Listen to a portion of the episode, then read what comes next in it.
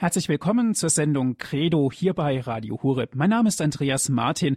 Ich freue mich, dass Sie jetzt wieder mit dabei sind. Heute geht es um ein Thema, was uns eigentlich alle betrifft, nämlich darin liegt auch der Ursprung. Es ist die Ehe und die Familie. Über die Einheit von Ehe und Familie sprechen wir heute mit Herrn Professor Dr. Manfred Balkenohl von den Universitäten Osnabrück und Fechter. Von dort aus ist er uns zugeschaltet. Herr Professor, herzlich willkommen und guten Abend. Einen schönen guten Abend, Herr Martin.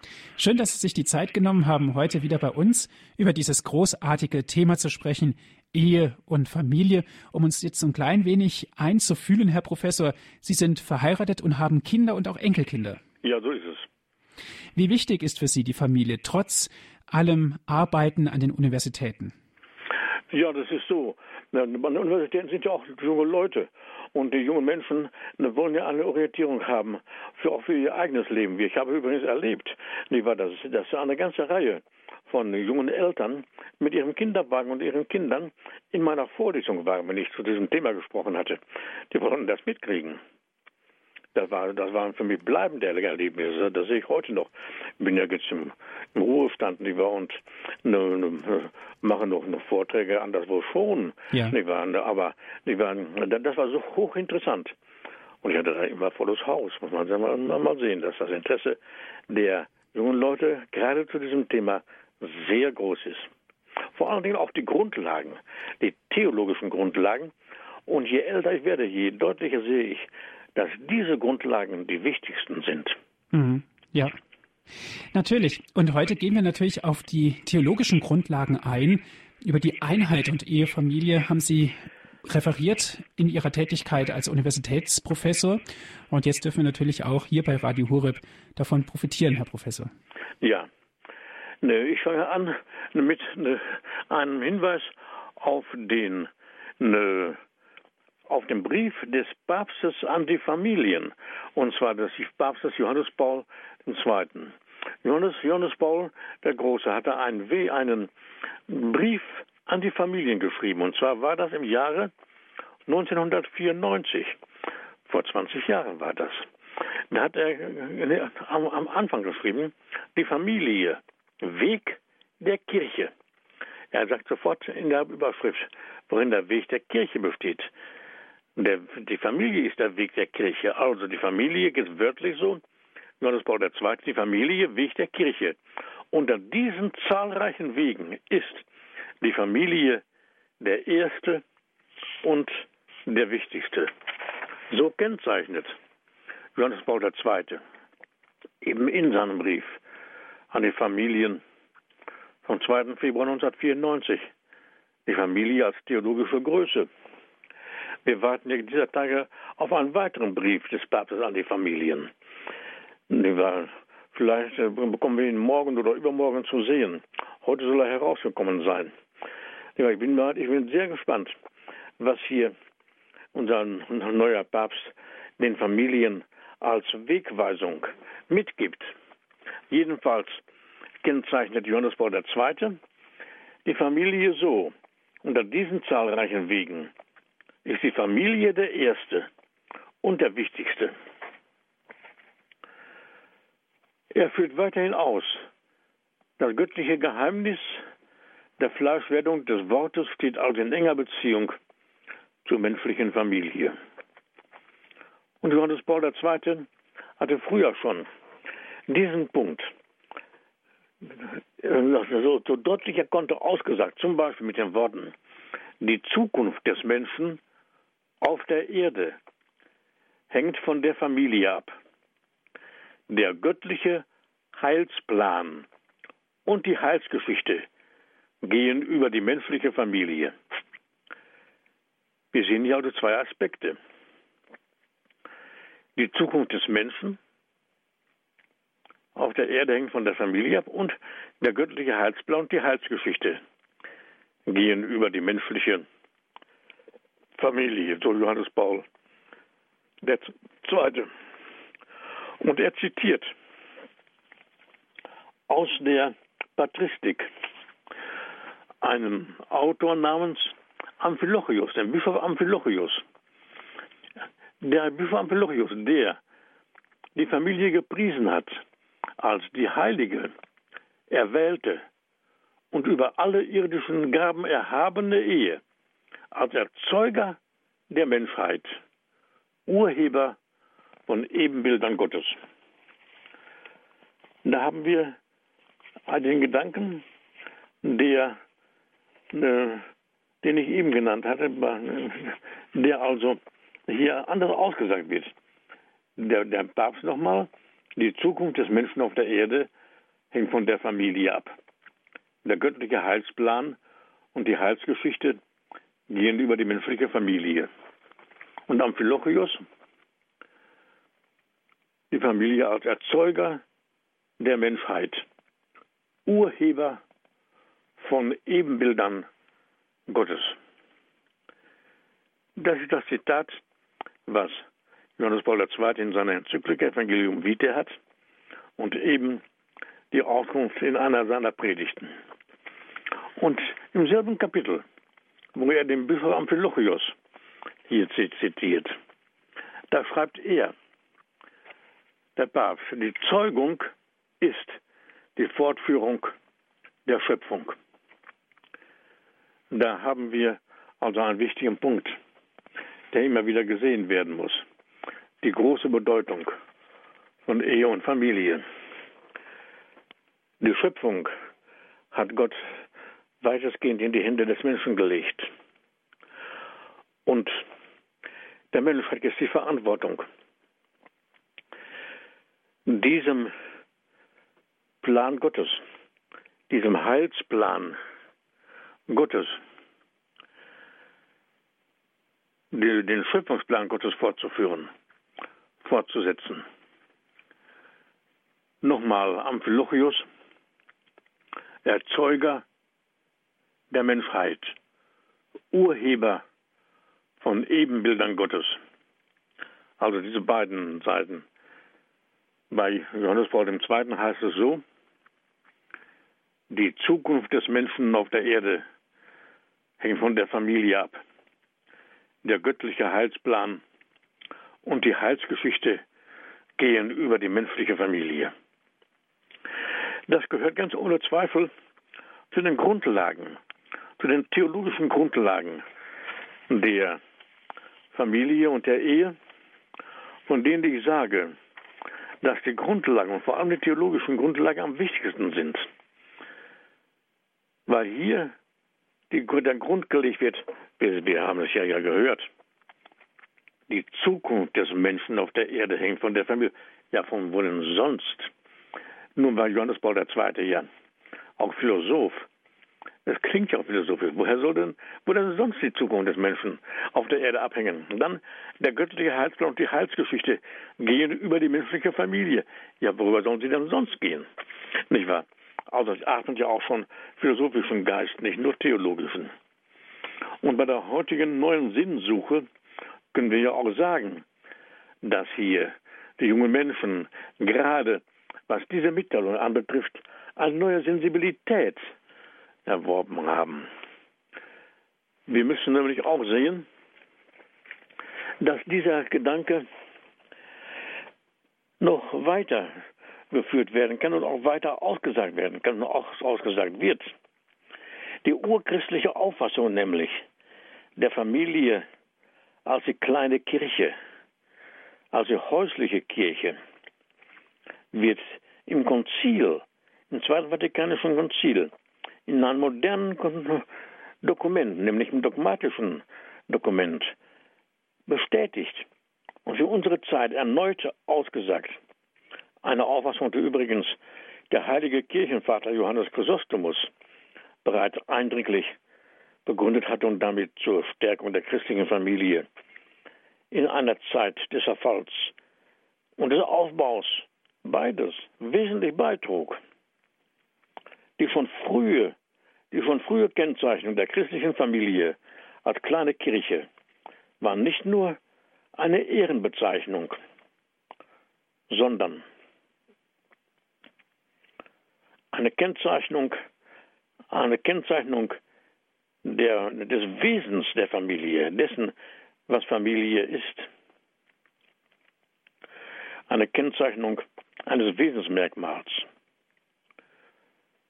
Heute muss man erneut sehen, genau in diesem Zusammenhang nämlich, dass die christlich gelebte Ehe und Familie auf Christus hin orientiert ist und eine besondere Form der Christusnachfolge darstellt, die allerdings ein sehr hohes Maß an Verzicht und Opferbereitschaft verlangt. Zur Fähigkeit zum Verzichten muss noch die Befähigung zum ungeteilten Einsatz für das mitmenschliche Du hinzukommen. Wo soll der Mensch diese Qualitäten denn sonst lernen, als im Erlebnisraum von Ehe und Familie? Das gilt hinsichtlich der Familienmitglieder selbst, als auch für den Sendungsauftrag der kleinen Kirche nach außen, zur großen Kirche und zur Welt hin. So gesehen ist die christliche, die christliche Familie ein Ideal, das die Kräfte der menschlichen Natur übersteigt und der Hilfe bedarf. Der sakramentalen Hilfe bedarf. Der Ehe ist ja ein Sakrament. Und wir müssen auch sehen, wenn wir hier sehen, die Aufgaben sehen der Familie, der Ehe und der Familie, dass das ja auch was zu tun hat mit der Berufung der Familie. Es gibt ja nicht nur eine Berufung zur Familie, die gibt es natürlich, so heißt es auch in, im, ne, ne, im, im Konzil, die Berufung zur Familie, eine echte Berufung. Und darüber hinaus die Berufung der Familie. Wozu ist sie denn berufen? Und da haben wir wiederum ein Wort von Johannes Paul II., denn familiäres Konsortium war eine dreifache Berufung. Erstens die Heiligung ihrer selbst. Die Heiligung ihrer selbst, also nicht nur der Eltern zu den Kindern hin, auch umgekehrt, wenn wir mal an alte Menschen denken. Und wie Kinder für die alten Menschen die Hoffnung darstellen, die sie noch haben.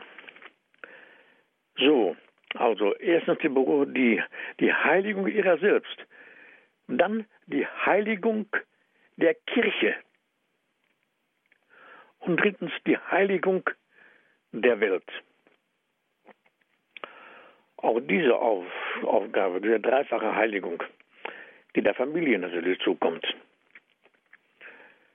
atmet hier auch philosophischen Geist, nicht nur theologischen. Wer soll denn die Familie, die Kirche und die Welt sonst heiligen, wenn nicht die Familie? Das war nur am, am Rande. Und die Familie als die kleine Kirche, da wird die urchristliche Auffassung der Familie als die kleine Kirche, als die häusliche Kirche in einem modernen Dokument heutzutage bestätigt, für unsere Zeit nochmals ausgesagt. Und darum sind wir jetzt dabei, mal zu fragen, welche sind denn die Wesensgüter von Ehe und Familie? Diese Andeutungen, die wenigen, lassen bereits wesentliche Grundzüge christlicher Ehe und Familie erkennen. Die christliche Ehe ist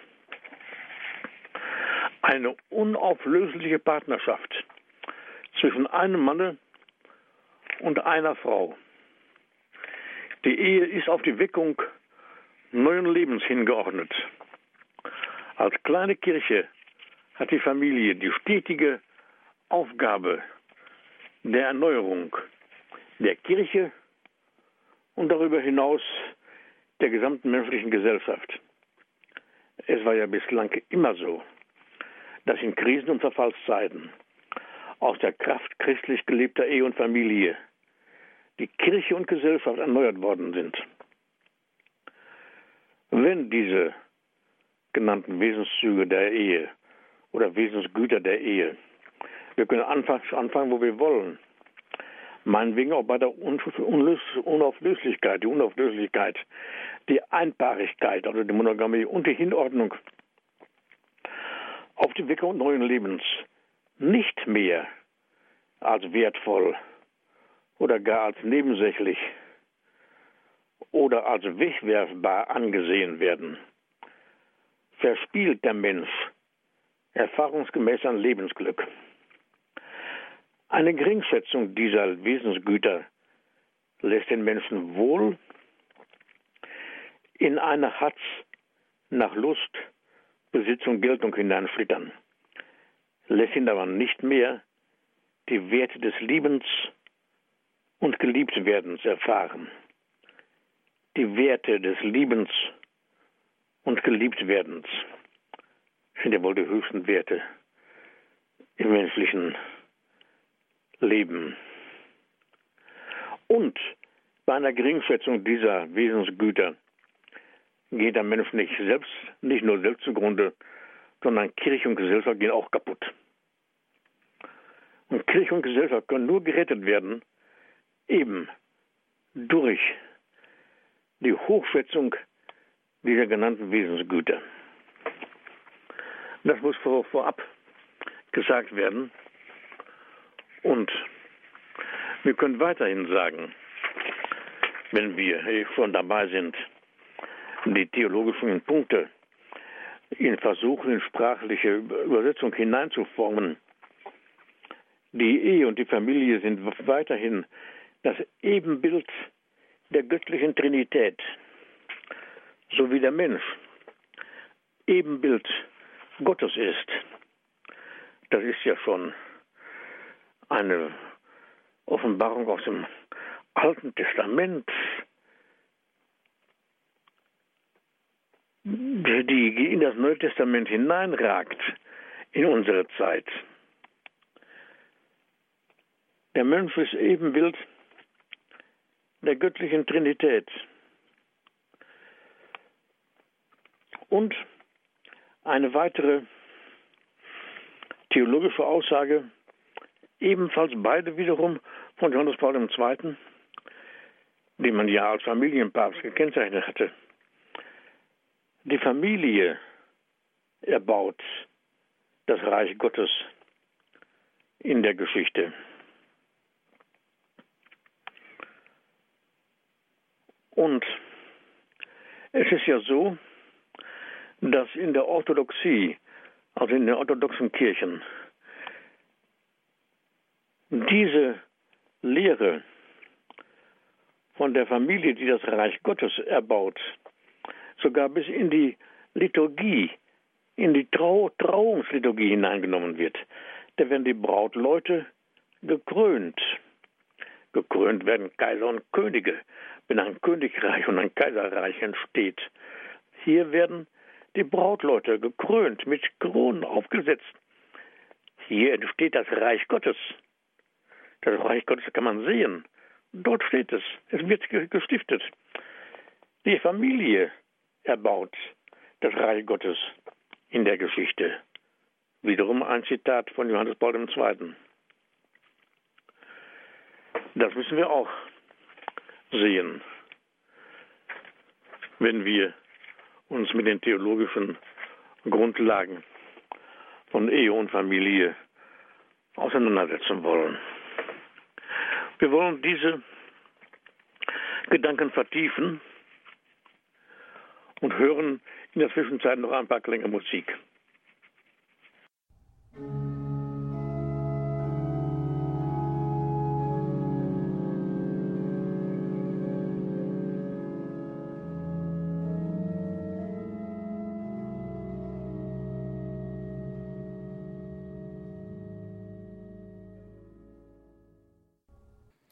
Sie hören die Sendung Credo hier bei Radio Horeb über die Einheit von Ehe und Familie. Das ist heute unser Thema.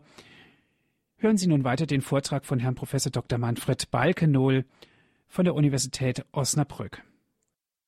Die christliche Auffassung. So können wir jetzt sagen, sieht Ehe und Familie seit jeher als natürliche und zugleich übernatürliche Lebensform. Denn die Ehe als Natureinrichtung ist göttlichen Ursprungs. Die von Gott angeordnete und gesegnete Ehe führte Christus zum ursprünglichen Ideal der unauflöslichen Einehe zurück und erhob sie zur Würde eines Sakramentes. Diese Würde hat ja der Apostel Paulus deutlich vor Augen, wenn er die Ehe als das Abbild der Verbindung Christi mit seiner Kirche darstellt. Im Epheserbrief heißt es nämlich, einer ordne sich dem anderen unter in der gemeinsamen Ehrfurcht vor Christus, denn wir sind Glieder seines Leibes. Darum wird der Mann Vater und Mutter verlassen und sich an seine Frau binden, und die zwei werden ein Fleisch sein. Das ist ein tiefes Geheimnis. Ich beziehe es auf Christus und die Kirche.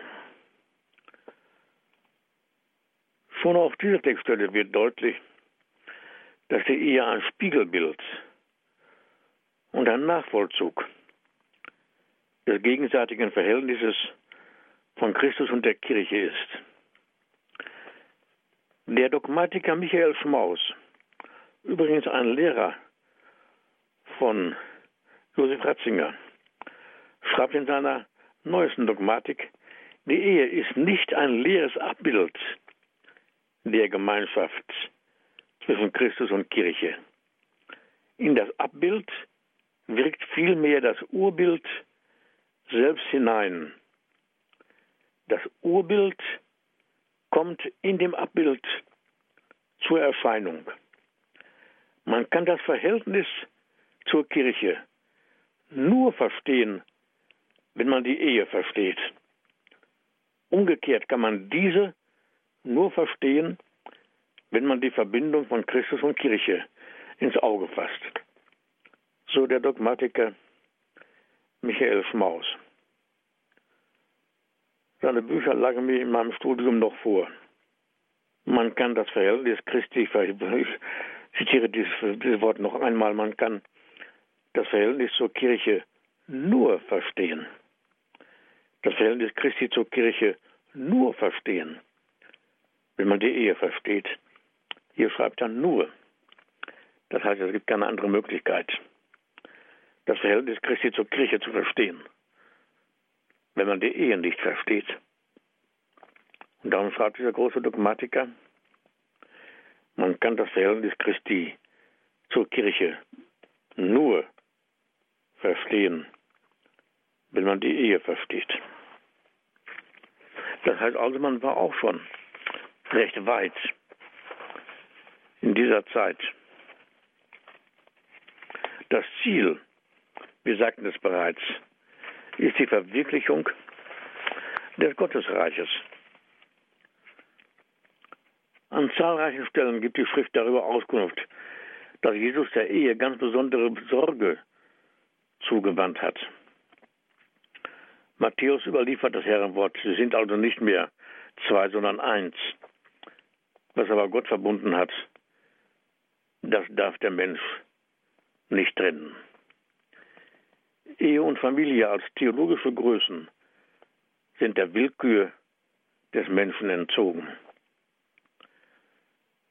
Das sakramentale Wesen der Ehe wird dadurch deutlich, dass Jesus der Welt eine Botschaft von der Heiligkeit der Ehe als Element des Gottesreiches und mit dem Ziel der Verwirklichung des Gottesreiches verkündete. Bringe nochmal das Zitat von Johannes Paul II.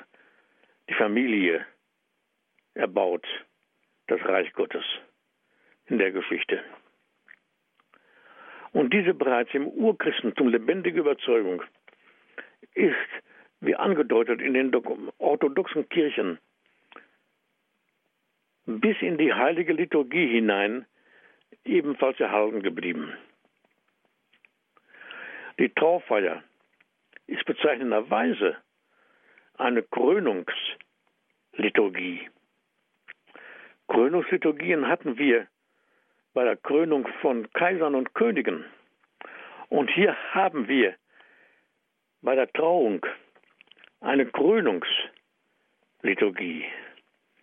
Die Krönung der Brautleute weist darauf hin, dass ein Reich, und zwar das Reich Gottes, hier auf Erden durch den Ehebund von Realität wird und eschatologisch, also auf endzeitliche Verwirklichung hin, ausgerichtet ist.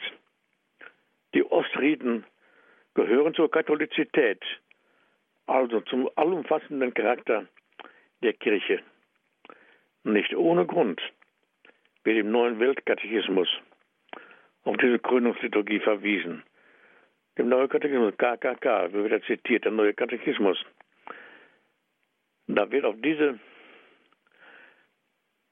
Krönungsliturgie verwiesen. Das ist ja nicht nur eine Großadresse an die Orthodoxie, sondern das zeigt ja auch, dass die Kirche aussagt, hier, hat die Kirche die Gemeinsamkeit, die ursprüngliche, aus dem Urchristentum erwachsene Gemeinsamkeit noch bereit. Dann wird uns gesagt, die Familie als Kirche im Kleinen ebenfalls eine urchristliche Überzeugung und Wahrheit im Zweiten Vatikanischen Konzil aufgenommen. Aus diesem Ehebund heißt es nämlich in, der, in dem Konzil, in Lumen Gentium, aus diesem Ehebund nämlich geht die Familie hervor, in der die neuen Bürger der menschlichen Gesellschaft geboren werden, die durch die Gnade des Heiligen Geistes von der Taufe zu Söhnen Gottes gemacht werden, um dem Volke Gottes im Fluss der Zeiten Dauer zu verleihen. In solch einer kleinen Kirche, in solch einer Hauskirche sollen die Eltern durch Wort und Beispiel für ihre Kinder die ersten Glaubensboten sein. So in Lumen Gentium 11. An anderer Stelle geht man weiterhin auf diese Dinge ein.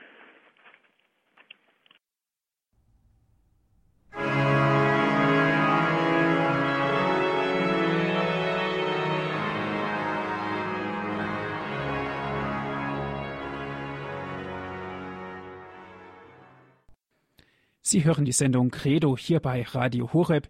Über die Einheit von Ehe und Familie, das ist heute unser Thema. Hören Sie nun weiter den Vortrag von Herrn Prof. Dr. Manfred Balkenohl von der Universität Osnabrück. Wir haben uns ja heute ebenfalls, liebe Zuhörerinnen und Zuhörer, mit vielen verbreiteten Irrtümern auseinanderzusetzen. Eine heute weit verbreitete aber nichtsdestoweniger verhängnisvoller Irrtum besteht in der Annahme, junger Ehe lange Zeiten oder gänzlich zugunsten des Gelderwerbs auf Kinder verzichten zu können. Dabei wird gewöhnlich verkannt, dass das die Menschen am tiefsten verbindende Element, die gemeinsame Sorge um andere ist. Ich wiederhole diesen Satz noch einmal, weil er ganz wichtig ist. Das den Menschen am tiefsten verbindende Element ist die gemeinsame Sorge um andere. In Ehe nämlich liegt eine erneuernde Kraft, hier der ehelichen Liebe begründet. Eine Ehe wäre menschlich überfordert, wollte man sie ausschließlich auf das persönliche Liebesverhältnis zwischen Mann und Frau gründen. Ohne das Großziehen und Erziehen der Kinder, mitsamt dem gemeinsamen Heim, dem gemeinsamen Tisch sowie des gemeinsamen Haushaltes, können sich Mann und Frau allzu leicht verlieren. Ein nicht weiter, ein nicht minder verbreiteter Irrtum besteht in der Annahme, man könne eheliches Leben individualistisch und ausschließlich auf die persönliche Übereinkunft der, der Partner stellen und auf den sogenannten Trauschein verzichten. Es ist verhängnisvoll, allzu lange mit der auf formalen kirchlichen Eheschließung zu warten Man verkennt dabei, dass eheliche Gemeinschaft des kultischen Schutzes bedarf, des Schutzes der Gemeinschaft im umfassenden Sinne bedarf, um Unverbrüchlichkeit und Dauer zu gewinnen. Es gehört darüber hinaus zu den gesicherten Ergebnissen menschenkundiger Forschung, dass Kinder ganz unbewusst den Reifungsprozess der Elternehe zu fördern in der Lage sind. Diese Förderung ist der besondere Dienst der Kinder an die Eltern. Es gibt ja nicht nur so wirklich zahlreiche Dienste der Eltern gegenüber den Kindern, auch Dienste der Kinder gegenüber den Eltern. Ein weiterer Gesichtspunkt, der sehr wichtig heute ist, es wäre ebenfalls verhängnisvoll, wenn man vor dem egoistischen Verhalten eines Teiles der Menschen heute kapitulieren würde. Und den Wandel der Anschauungen und Verhältnisse zur letzten Norm erheben würde, tut man es dennoch, dann hat das im Einzelfall oftmals das Zerbrechen von Ehe und Familie zur Folge. Eine Ehescheidung ist in aller Regel kein kummerloses Auseinandergehen, sondern eine schwere Lebenskatastrophe, die ihrer desolaten Auswirkungen wegen nicht unterstützt werden dürfen, die zunächst einmal die Partner selbst betreffen. Darüber hinaus wird den zu Scheidungsweisen gewordenen Kindern eine Hypothek aufgebürdet, die sie ein Leben lang nicht mehr abtragen können. Umgekehrt geschieht in einer reifenden Ehe die Prüfung, Bewährung und Selbstfindung des Menschen, das Wachsen sozialer Befähigungen, insbesondere für andere einzustehen und verantwortlich zu sein. Es vollzieht sich vor allem der Wachstumsprozess der menschlichen Urkräfte des Hoffens, Liebens und Glaubens. Aus alledem geht hervor, das Gelingen der Ehe sowie des Werdeprozesses und des Reifungsprozesses des Menschen überhaupt, und zwar in der Familie, sind die wichtigsten personalen und sozialen Daten des Lebens. Wir wollen noch einen weiteren Aspekt hinzunehmen und hören noch ein paar Klänge Musik zwischendurch.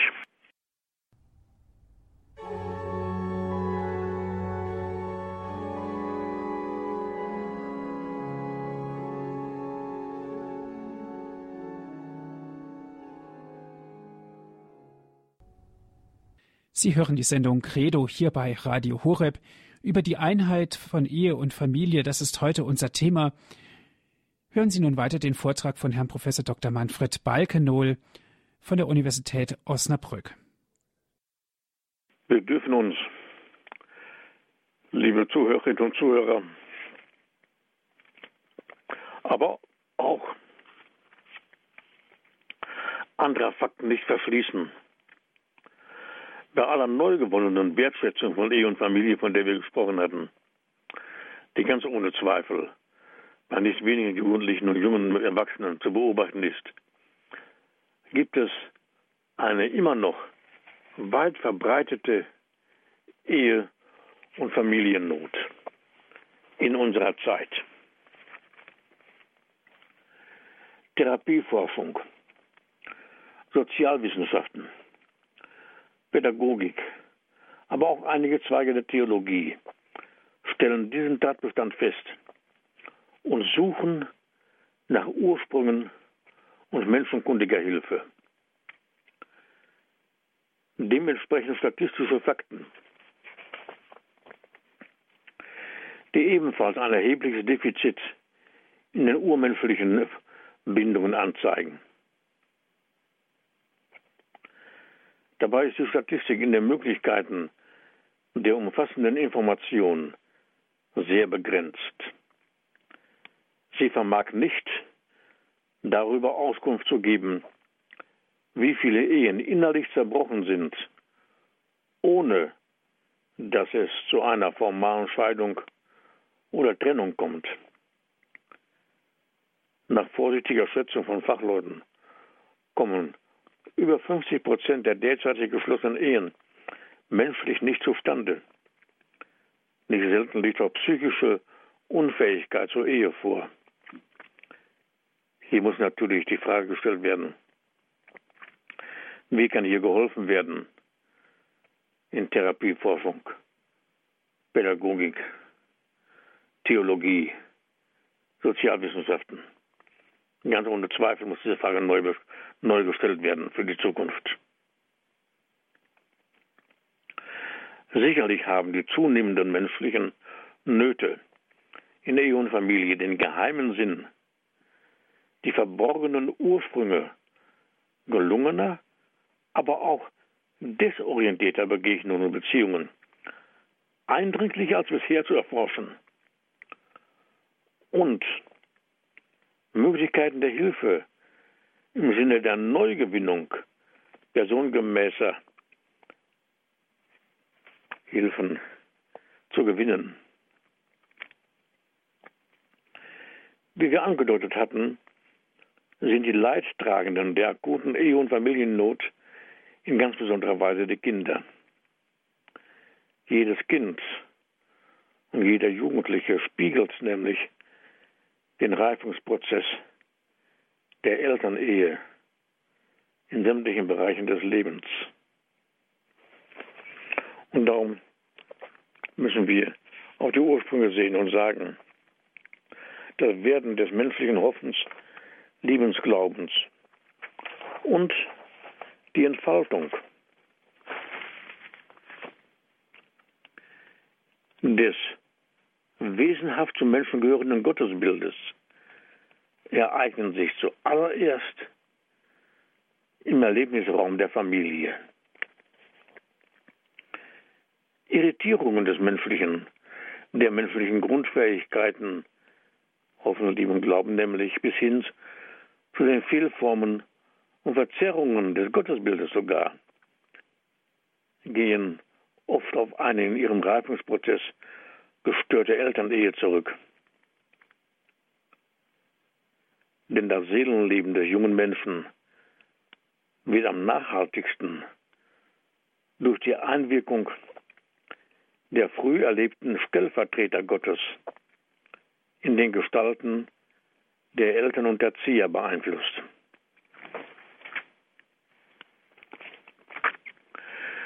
Die in den ersten Entwicklungsphasen gewonnenen Gefühlserlebnisse sind ausschlaggebend für die spätere Beziehung des Menschen zu sich selbst, zu den Mitmenschen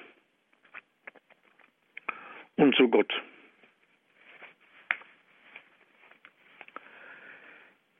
Ich hatte hier das Wort gebraucht, die früh erlebten Stellvertreter Gottes in den Gestalten der Eltern. Das ist auch eine bis in die frühe Christenheit hineingehende Glaubenswahrheit. In dem Katechismus der Bistümer Deutschland stand ganz deutlich drin, mehrfach Eltern sind Stellvertreter Gottes. Im Konzil, welches wir jetzt wiederholt zitiert hatten, heißt es von den Eltern als Interpreten der Liebe Gottes stimmt natürlich auch.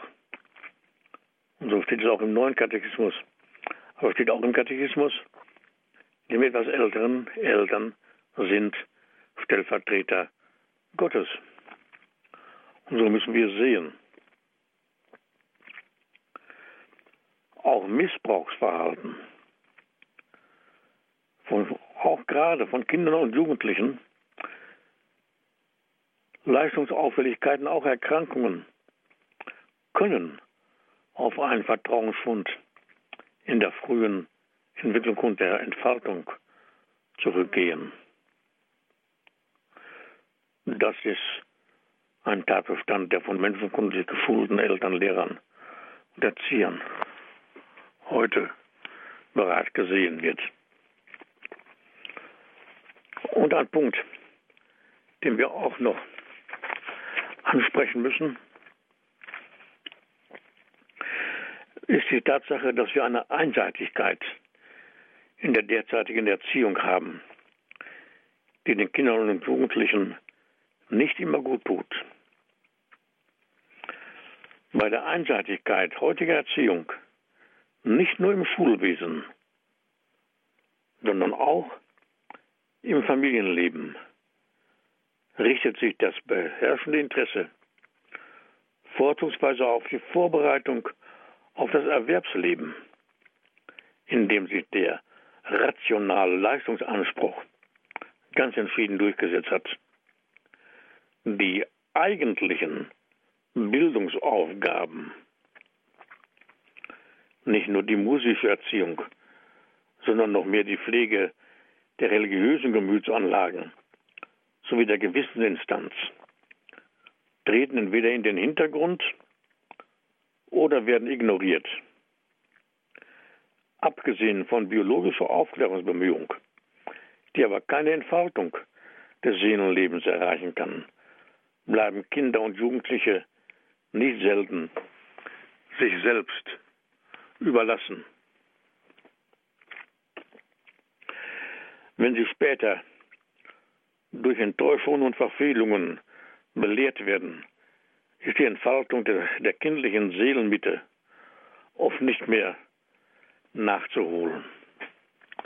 Aber darum geht es gerade, um die Entfaltung des Menschen, auch in seelischer Hinsicht. Den Krisen des menschlichen Lebensganges vermag dann der Mensch keine ordnende Macht mehr entgegenzusetzen. Und die altersgemäße Verselbstständigung bleibt aus. Es gibt dann extreme Entfremdungsgefühle zu sich selbst, zu Mitmenschen und zu Gott. Dass unter solcher Voraussetzung die Sicherheit in der Partnerwahl beeinträchtigt wird bzw. schwindet, wird vor allem in ich-orientierten Tendenzen in der Geschlechterbegegnung deutlich. Und hier müssen wir die Frage stellen, wo denn die Ansatzpunkte für eine personengemäße Hilfe möglich sind. Wie eine moderne und auf die heutige Zeit orientierte Pädagogik zu leisten ist, welche Hauptaufgaben es gibt, die geleistet werden müssen. Diese Fragen müssen wir uns stellen. Wir werden also dieses Thema aufgreifen müssen und weiterführen müssen. Genau in diese Richtung, welche Hilfe denn in unserer Zeit geleistet werden kann. Nicht, nicht nur von Seiten der Eltern, aber auch von Seiten der Eltern, auch der Erziehung, der Kirche, der Bildung überhaupt. Bis dahin, liebe Zuhörerinnen und Zuhörer, bedanke ich mich zunächst für Ihre Aufmerksamkeit und Ihre Geduld. Wir werden dieses Thema fortsetzen. Ich wünsche Ihnen noch einen schönen guten Abend. Herzlichen Dank, Herr Professor Balkenohl, für Ihre Ausführungen, die Sie uns gegeben haben. Heute zum Thema über die Einheit von Ehe und Familie. Danke auch an alle Zuhörer, die mit dabei gewesen sind. Wie immer gibt es diese Sendung auch zum Nachhören auf CD. Rufen Sie dazu unseren CD-Dienst an und wir schicken Ihnen gerne kostenlos einen Mitschnitt dieser Sendung zu. 08328 921 120. Die Telefonnummer von unserem CD-Dienst noch einmal 08328 921 120. Wenn Sie von außerhalb Deutschlands anrufen, 0049 vorab wählen. Weiter geht es dann mit der 8328 921 120.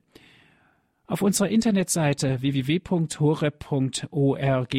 gibt es auch die Sendung zum Herunterladen auf den Computer www.hore.org, die Internetadresse von Radio Horeb. Ich darf mich verabschieden von Ihnen, danke Ihnen sehr fürs Zuhören, wünsche alles Gute und vor allen Dingen gottesreichen Segen. Auf Wiederhören sagt Ihnen Ihr Andreas Martin.